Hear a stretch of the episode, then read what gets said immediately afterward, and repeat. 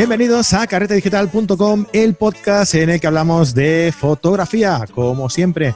Y hoy, bueno, hoy, hoy, hoy, hoy vamos a hablar de un tipo de fotografía que alguno o alguna se va a ruborizar un poco, pero bueno, eh, nosotros eh, entendemos la fotografía como una modalidad artística, ¿vale? Y no quiero que se malentiendan ni, ni se creen eh, historias extrañas. ¿eh? Simplemente queremos tratar eh, este tipo de. Ya se ríe. este tipo de fotografía, pues como un tipo de fotografía más, ¿vale? Hoy tenemos con nosotros a un tipo que, mira, lo conocimos a través del canal de Telegram y, oye, me ha caído tan bien que lo hemos traído aquí al, podcast. Camil Gómez. Hola, Camil, ¿qué tal? ¿Cómo estás? ¿Cómo estás, Frank? Bien ahí, ya tú sabes. Muy bien. Camil es de Miami.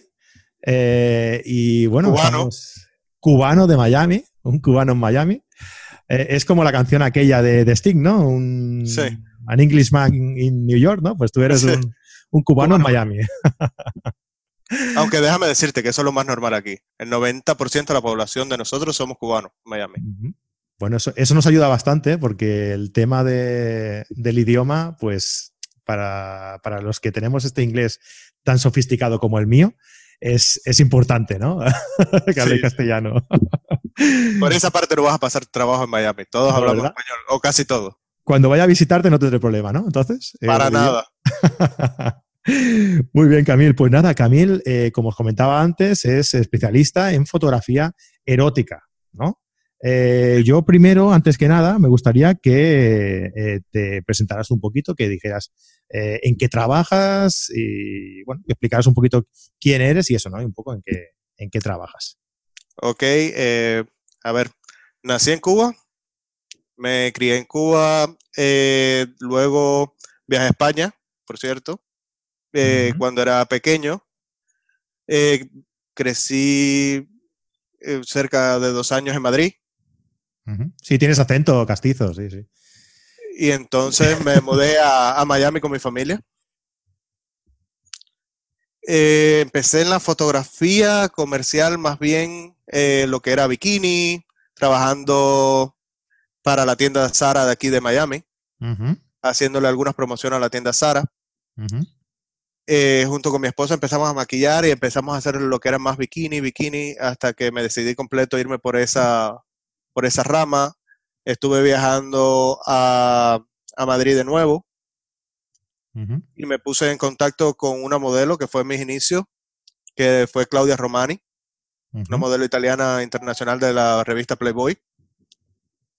Y de ahí para adelante empecé a trabajar con la Playboy un poco más y se me fue el trabajo completamente por ahí. Actualmente trabajo para tanto para Playboy italiana como eh, la Penthouse eh, americana. En mis tiempos libres, en lo que se cabe para un fotógrafo tiempo libre, trabajo. que es poco. Sí, muy poco. trabajo eh, lo que es la fotografía erótica, más llevado al, al arte, para desmitificar un poco lo que es eh, fotografía erótica no es verlo con malos ojos, no verlo como pornografía, como mucha gente lo dice, sino más verlo por la parte erótica del arte. Al final, desde los tiempos de los griegos, están con la fotografía, tanto como los dibujos, la pintura de desnudo y la escultura. Por ahí vemos nuestro padre de la fotografía erótica, eh, como todos sabrán, es Helmut Newton que uno de los grandes padres, aparte de la fotografía en general. Sí. Actualmente tenemos un gran representante aquí en los Estados Unidos, un señor que se llama Eric Kroll, que por cierto recomiendo mucho su libro, se llama La nueva erótica de la fotografía. Y que nos da una visión del erotismo más llevado al arte. La idea no es ver el cuerpo humano de la, tanto de la mujer como del hombre, verlo a un punto de vista erótico, no porno. Y, nosotros decimos que es el trabajo de la luz, especialmente lo que da. Sí, sí. Sí, porque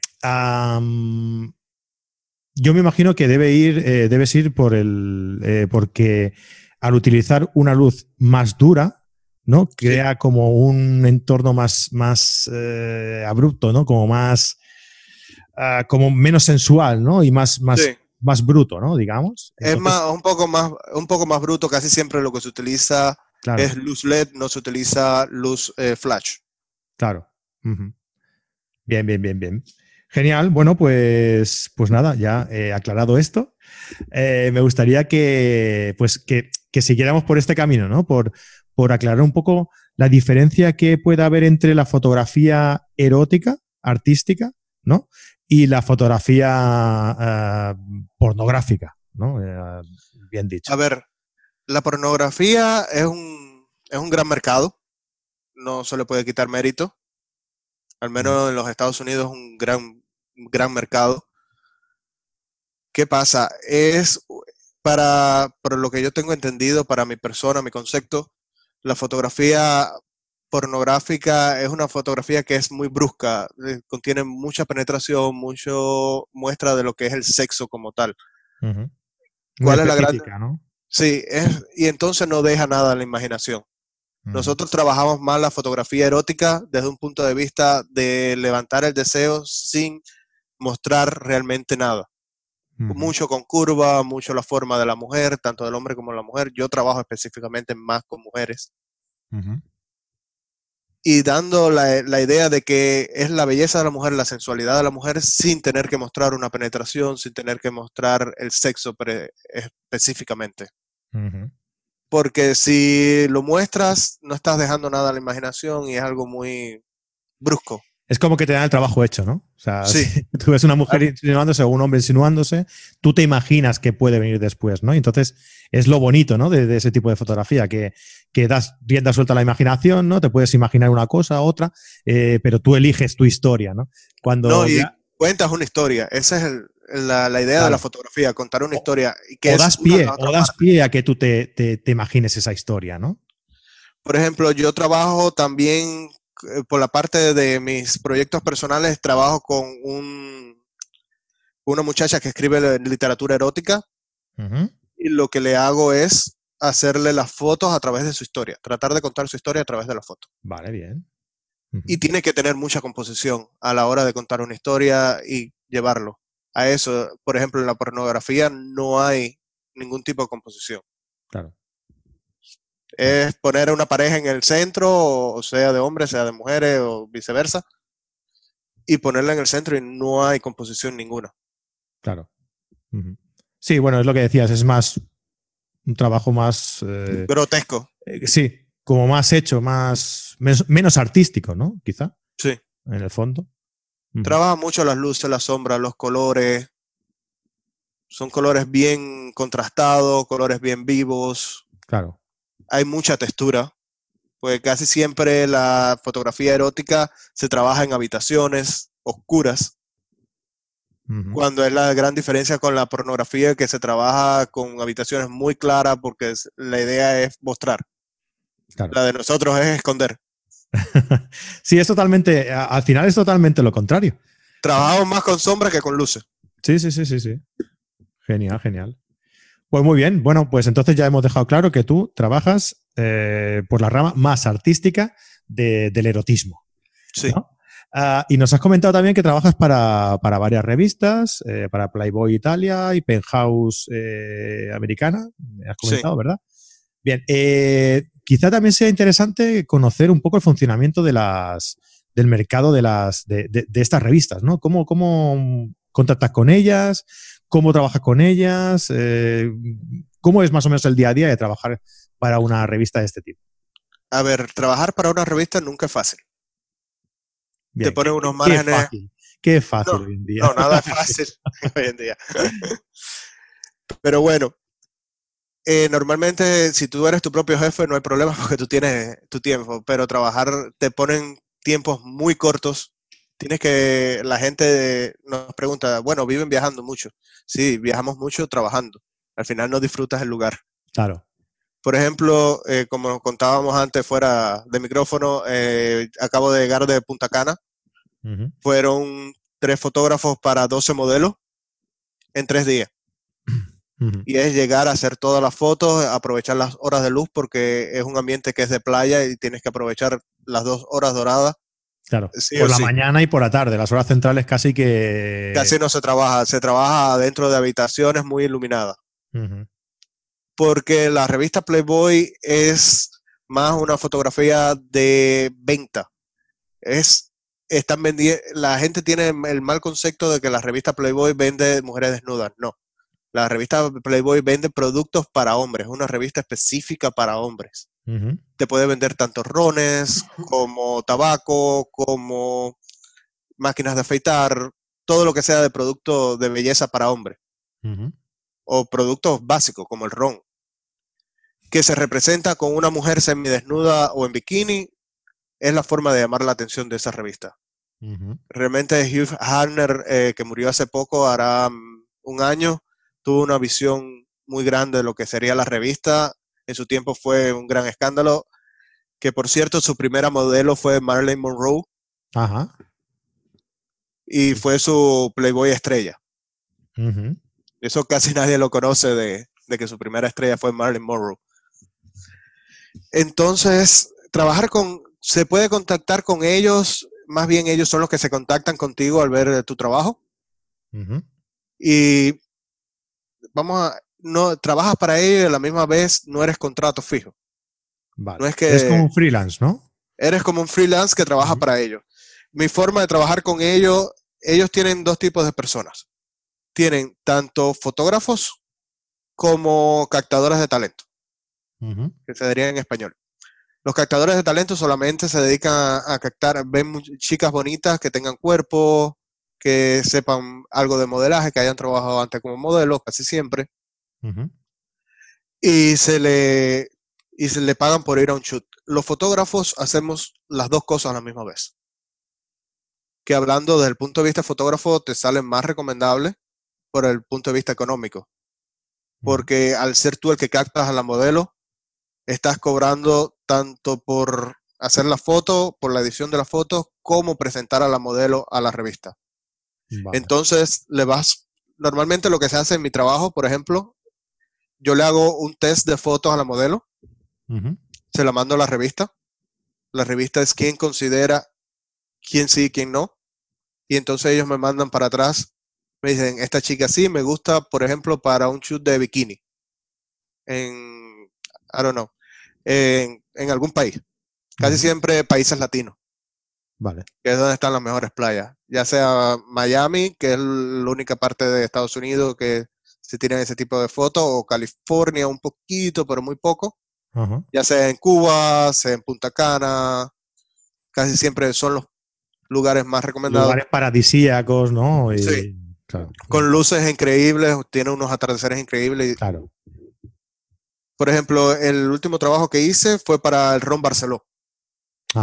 Que se estaba publicando. Y, es un atardecer con la muchacha en bikini, con la piel bien dorada de morena, y el ron arriba de, una palma. Y entonces el contraluz son colores muy contrastados. Cada revista de Playboy, vamos a aclarar, no es, tiene el mismo estilo. Yo trabajo para la italiana, no trabajo para la americana. La americana es un poquito más fuerte a la hora de la parte comercial. Pero es muy bueno trabajar, aprendes a trabajar bajo mucha presión. Eso sí. claro. No, si tienes tres días para, trabajar con 12 modelos, claro, debe ser bastante estresante. y simplemente aprovechando las, las, horas de luz buena, claro, como, como sí. Claro, claro. Genial. Eh, entonces, las em, eh, dices que para trabajar con las revistas eh, puedes hacerlo de las dos formas. Y que, o sea, trabajar con las modelos puedes hacerlo de dos formas. Captándolas tú o eh, yendo directamente a la revista las que, las que ellos han captado, ¿no? Las que ellos han captado te las mandan a, te la mandan a ti según el estado donde estés. Vale. Y según la disponibilidad que tengas en ese momento. Vale. Y si tú quieres trabajar para, para una revista, ¿no? tú dices que, que, ellos te vienen a buscar a ti. Pero si tú quieres trabajar, tú puedes enviarles también tu trabajo. casi siempre trabajas a lo que viene siendo hoy en día la red de promoción más grande que tiene en este momento para fotógrafos, que es Instagram. Lo que les o sea, contigo cuando ven tu trabajo allí y les gusta, ¿no? Sí, eh, yo lo que les recomiendo a los fotógrafos que se quieran dedicar a este tipo de trabajo es que hagan mucho hashtag de la revista. No Ah, hashtag a lo loco, sino que vean el estilo, hagan Vale. eh, varias fotos a ese estilo de la revista y entonces hagan, y las revistas se van a fijar en ello. En algún momento los llaman, sea, aunque sea para de alguna un forma etique- etiquetando a, a las revistas dependiendo del tipo de fotografía que tú hagas, ¿no? Que te cuadre más para una revista o para otra, ¿no? Claro. Ah, pues mira, buen, buen consejo este, ¿eh? Buen consejo. Yo lo que les recomiendo siempre es que vayan primero a la revista, vean su trabajo en Instagram, vean el estilo, traten de replicarlo. Si les gusta el estilo y lo pueden replicar perfectamente, entonces hagan esas fotos y de ahí hagan las etiquetas a esas revistas. Ujú. Funciona, dices, sobre todo en Instagram. Sí. Eh, ¿Quizá alguna otra red social sea igual de potente o, o se centran mucho más en, en esta, en Instagram? Instagram es lo que más realmente ahora se está moviendo. Porque Facebook, desgraciadamente, aquí en lo, al menos en lo que es Estados Unidos, para los fotógrafos ya no funciona. Se ha vuelto una red social más bien dicha para personas mayores. Ah, sí. Ya la rev- sí, las revistas ya no se centran en dar propaganda en Facebook, se lo hacen en Instagram porque al final la mayor cantidad de gente se pasa, eh, digamos, de dos horas de redes sociales, el 90% se lo pasa en Instagram. En Instagram. Vale, vale. Ah, muy bien. Pues mira, no, eso no lo sabía yo. Aquí, bueno, no- claro, eh, aquí se va empezando ya también a, deducir que Facebook no está tan potente como estaba antes, ¿no? Y, y Twitter es como si estuviera ahí siempre, ¿no? Eh, fuera algo Sí. constante, o sea, que ni lo peta ni, ni, ni está abajo. Y Twitter lo vemos nosotros acá como más bien de una forma de dar tu opinión sobre algo. Una No crítica, para ¿no? Para- Una crítica, no para compartir fotografía. Claro, hay otras foto, eh, aplicaciones de fotografía como 1X, pero Sí. 1X es para fotógrafos artísticos, más bien. Que Sí. si te quieres dedicar al erotismo, se lo recomendaría. Claro, hay que ser muy bueno, muy bueno, muy bueno para... Sí, tenemos, tenemos un podcast, creo que, creo que lo hemos comentado alguna vez. Tenemos un podcast que hablábamos de, de distintas redes sociales para fotógrafos, de una serie que fuimos publicando los eh, diferentes viernes. Y, y, bueno, que lo, lo hizo Marco y hablaba en uno de ellos sobre 1X. Y 1X tiene como una especie de, de, de ¿cómo lo diríamos? De, de prueba. de red de jurados, ¿no? O, Sí. de, o de analistas, ¿no? Que miran todo el trabajo que, le- que les llega de la gente que quieren participar y seleccionan las fotografías. Primero, de hecho, pr- primero lo someten a votación de la comunidad. Cuando ven que le- eh, una foto llega a cierto nivel, entonces lo cogen los especialistas y miran si lo quieren publicar como tal.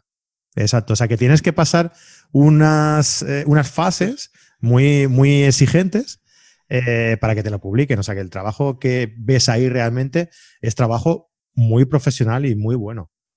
Hay otras dos aplicaciones que se está utilizando ahora, son bastante nuevas, serían Vero. Vero aquí, por ejemplo, en España salió y, y hubieron, no sé, una semana a lo mejor, que, que se veía, lo veías en todos sitios. Eh, este fotógrafo está utilizando Vero, esta persona está utilizando Vero, lo veías en todos sitios. Eh, y saldrá, lo, saldrá tal día, ¿no? Tal día saldrá, eh, se estrenará la red social Vero, no sé qué. Bueno, a mí es que yo estoy muy saturado ya de redes sociales Sí. y, no, y no quería probar Todo ninguna el mundo, todo el mundo. pero, pero sí que es verdad que el primer día que estrenaron esta, esta red social eh, fue un poco caótico. Fue un poco Sí. caótico. No se abría, eh, no encontraba nada. No, de hecho sigue en, en fase beta. Ah, aún sigue así. vale, vale. Aún sigue así.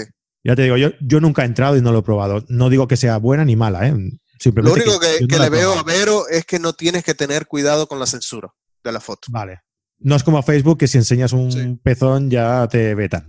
El mal llamado censor, censor, eh, censorship de Facebook porque no, si es un hombre que enseña un pezón, no hay problema, pero si es una mujer, sí. ¿Y por qué la gran diferencia entre uno y otros?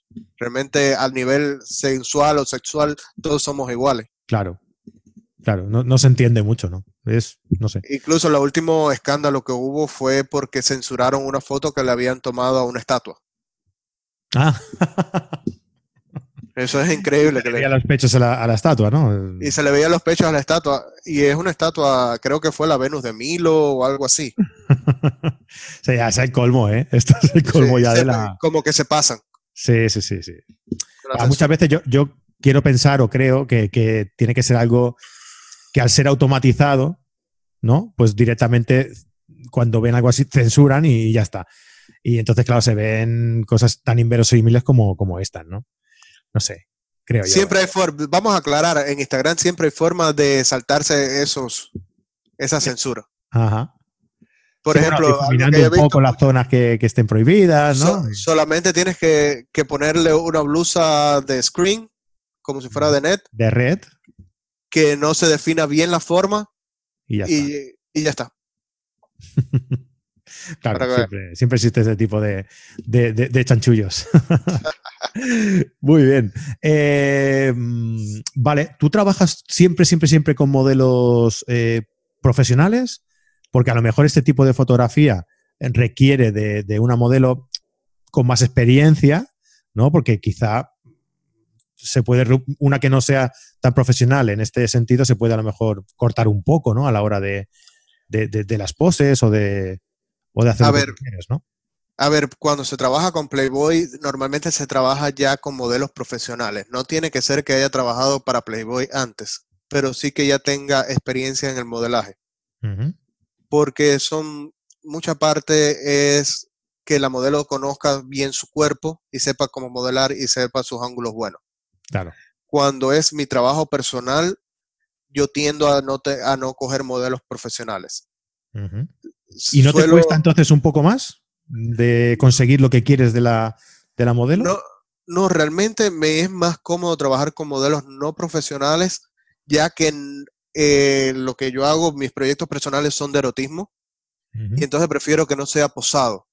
Vale. Que sea que la modelo que sea bien natural y la modelo me dé Claro que ahí ya entra el tema del trato con la modelo. Uno de los primeros tips que le puedo dar a, los fotógrafos sería nunca toques a una modelo. Siempre tenga a alguien contigo, ya sea una maquilladora o un camarógrafo o alguna amiga. Eh, no recomiendo que sean amistades de ella, ni ningún tipo de familia, novios o novias o amigas, porque tienden a cortarse. Claro. Pero sí tengo una maquilladora, tengo a otro fotógrafo. Una persona neutra. ¿No? Digamos que no sea ni amiga tuya, o sea, ni amiga suya, ni, tampoco muy allegado tuya, ¿no? O sea, una persona neutra. Y si puede que sea del mismo sexo, ya sea hombre o mujer. Las personas tienden a cortarse menos y te dan lo que realmente es la sensualidad para ellos. Una frase que yo utilizo mucho con mis modelos es eh, sedúceme, seduce la cámara. ¿Cómo me pongo? ¿Cómo poso? No, yo no quiero que me poses seduce la cámara. Imagínate eh, algo, un cliché mucho de, los fotógrafos que no le funciona a los fotógrafos de posado, pero a nosotros sí nos funciona. Es, imagínate que yo soy tu novio, enamórame. Trata de seducirme. Y entonces ella misma con el tiempo, eh, cuando ya la primera vez casi siempre es un test para ver cómo la modelo trabaja, qué tal se desarrolla. No todo el mundo sirve para, para erotismo, empezando por ahí. La primera vez te refieres a la, primera sesión. A la primera sesión es más bien una sesión de prueba. Vale. Que tú tomas con ella. Para ver cómo se desenvuelve, qué tanta pena le tiene al, foco la cámara.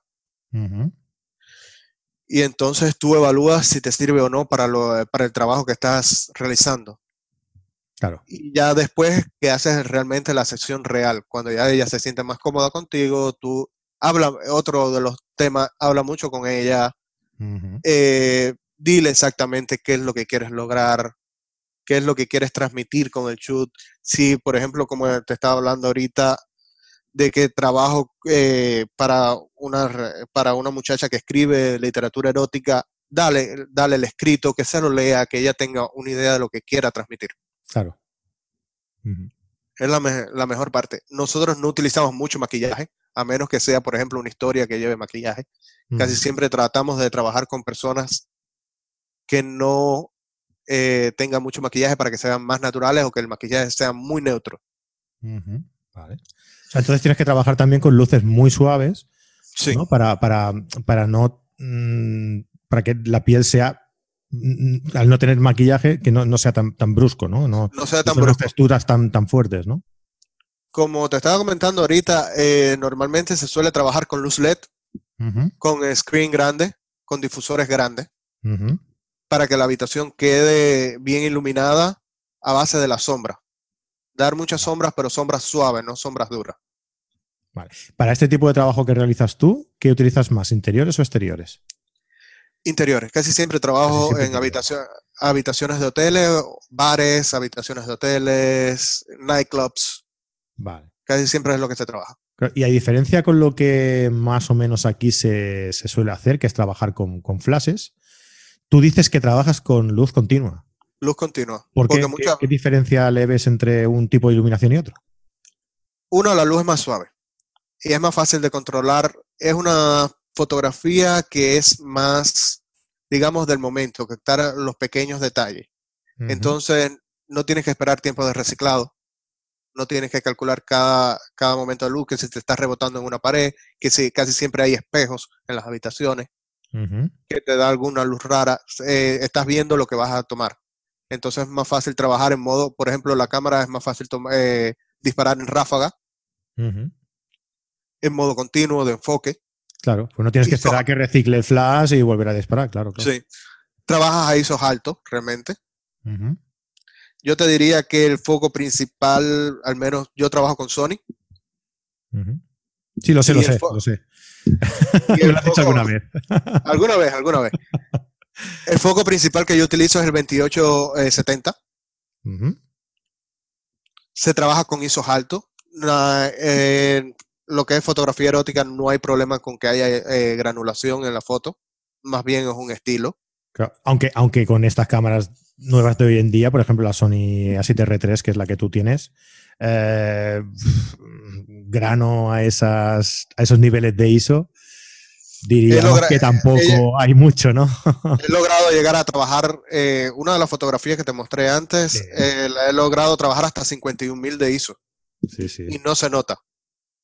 Claro, es un ambiente muy oscuro, con muchas sombras, pero no se ve el grano al tener la idea de que sea así. Es una y los sistemas de colores puedes tomar cualquiera, pero realmente lo que más se trabaja es o colores muy matizados, muy contrastados, o blanco y negro. Claro. Es lo que más se tiende a trabajar. El blanco y negro es muy insinuador. Es muy. Sí. Es como misterioso, ¿no? Sí. Te, te incita, ¿no? Te, Vamos te- a aclarar, el blanco y negro no blanco y negros puros, sino serían más o menos blanco y negros empastados. Vale. Más bien una escala de grises empastados, para que no se vea la transición. Aparte, ayuda mucho con lo que es el granulado de la foto. Correcto. Sí, sí. O sea que el. Para resumir, eh, lo que siempre más o menos eh, es- hemos hecho con, con- con flashes, eh, Sí. ahora es más fácil hacerlo con una luz continua, te evitas muchos problemas ah, y además, como técnicamente eh, tenemos también más, más a la mano disparar con ISOs más altas, pues es una combinación que te permite eh, centrarte mucho más en, la, en lo que es la sesión que no, y no que- con- concentrarte en lo técnico. exactamente, exactamente. Aparte, otra de las cosas que es que por lo que yo trabajo con Sony, el sistema mirrorless te está mostrando lo que vas a tomar. So, es, es más fácil olvidarte de la cámara y concentrarte en la modelo. Claro, Tienes que estar calculando si va a salir subexpuesto, sobreexpuesto. Sabes lo que estás tomando. claro.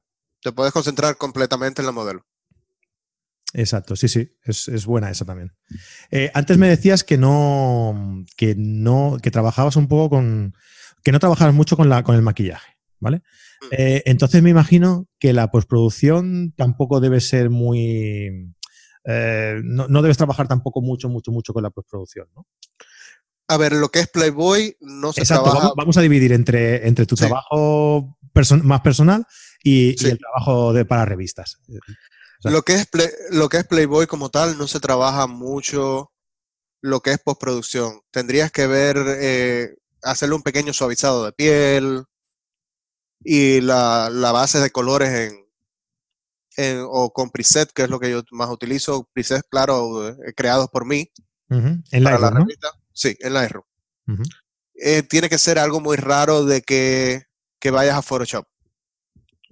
Diría si algo más específico, algo más concreto que estuviera buscando. tendrías que ir a Photoshop, por ejemplo, si vas a hacer un retrato de una modelo para algo específico, pero es muy raro ir a Photoshop. Para lo que es fotografía erótica, si vas a Photoshop bastante. Casi todo el tiempo pasas ahí.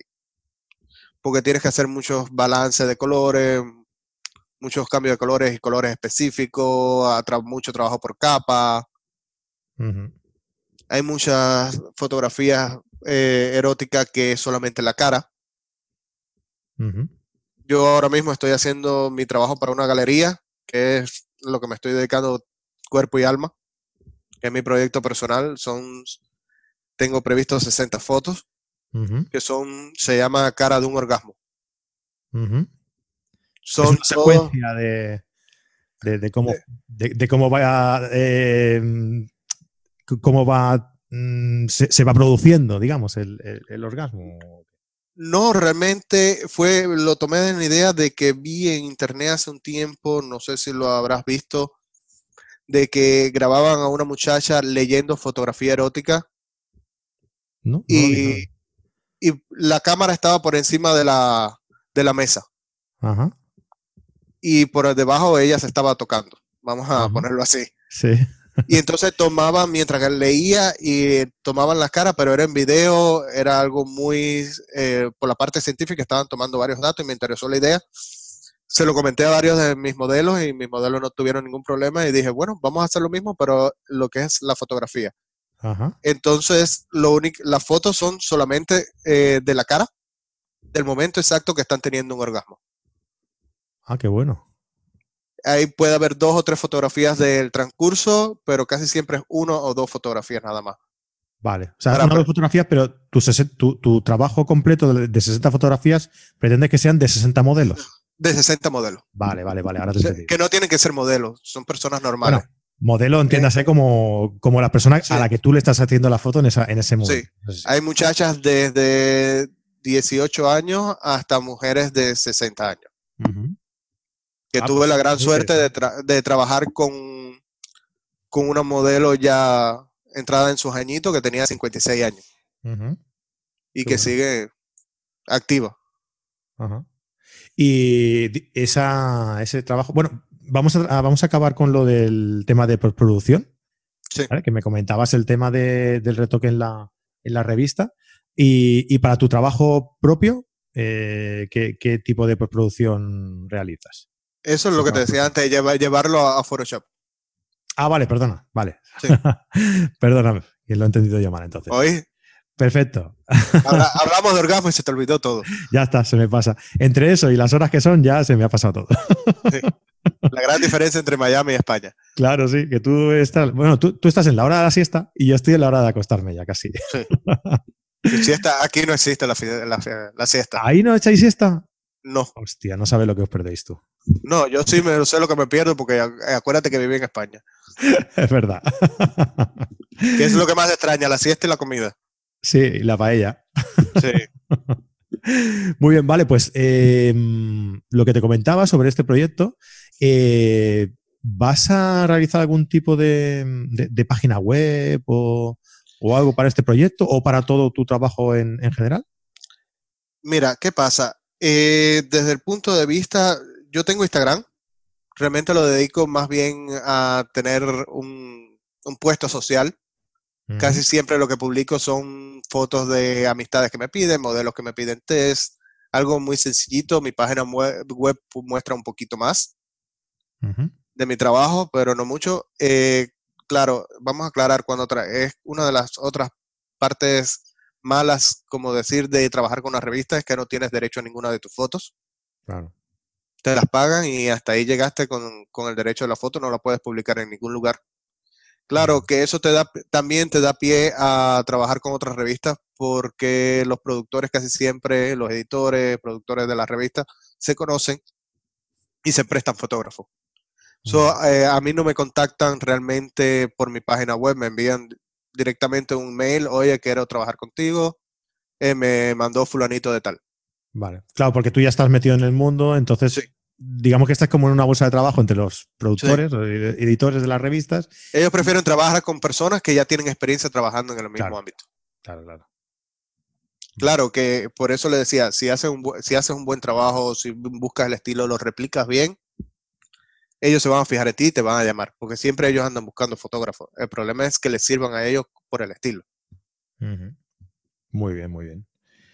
Genial, pues eh, igualmente, si quieres, también podemos poner tu, Instagram y tu página web en las notas del programa para quien le, sí, no hay problema. le interese a visitarlo pues lo dejamos ahí, el enlace directamente y, ya pueden ir a verte. De lo que me decías anteriormente, de que si voy a abrir eh, la galería, primero quiero montarlo en galería y después lo pasaré a, una página web específica, que claro, se lo pasaré a ustedes para que lo pongan. Hombre, por supuesto, faltaría más. Cuando esté en trabajo completo, todavía te voy con 37 chicas. Ostras, pues ya llevas unas cuantas, ¿eh? Sí, ya llevo unas cuantas. Ya el proyecto ya lleva un año y medio. Ajá, ostras. Muy bien, muy bien. De hecho, mi próximo viaje a Cuba, tengo programado tres chicas allá. Ajá. y las tres son fotógrafas, que es la parte más cómica. Ostras, qué bueno. Las tienes que ir programando todos los viajes que hagas para, captar también un poco de, variedad, ¿no? En, sí. en, los rostros que vas, que vas retratando. De todos los, colores. Claro, claro, claro, Y raza.